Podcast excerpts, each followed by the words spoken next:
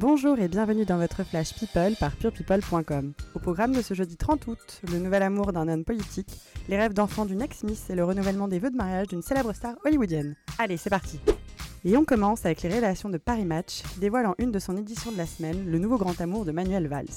Alors qu'on le pensait en couple avec la députée Olivia Grégoire, l'ancien Premier ministre s'affiche aujourd'hui au bras de l'héritière catalane Susana Gallardo, ex-femme de la 26e fortune d'Espagne Alberto Palacci.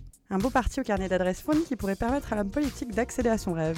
On murmure en effet qu'il annoncera très prochainement sa candidature au municipal de Barcelone. Et qui de mieux qu'une telle partenaire à son bras pour gravir les échelons? On lui souhaite bonne chance et évidemment beaucoup d'amour à foison.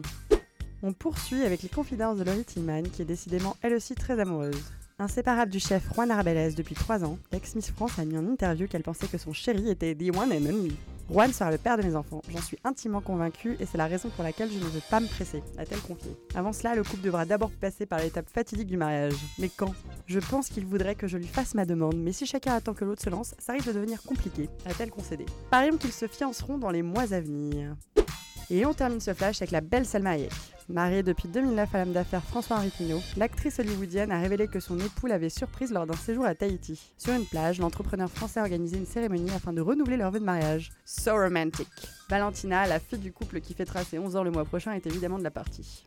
On se demande bien ce qu'ils feront en 2019 pour leur noces d'étain. Et voilà, c'est fini pour aujourd'hui. À demain pour un nouveau Flash People.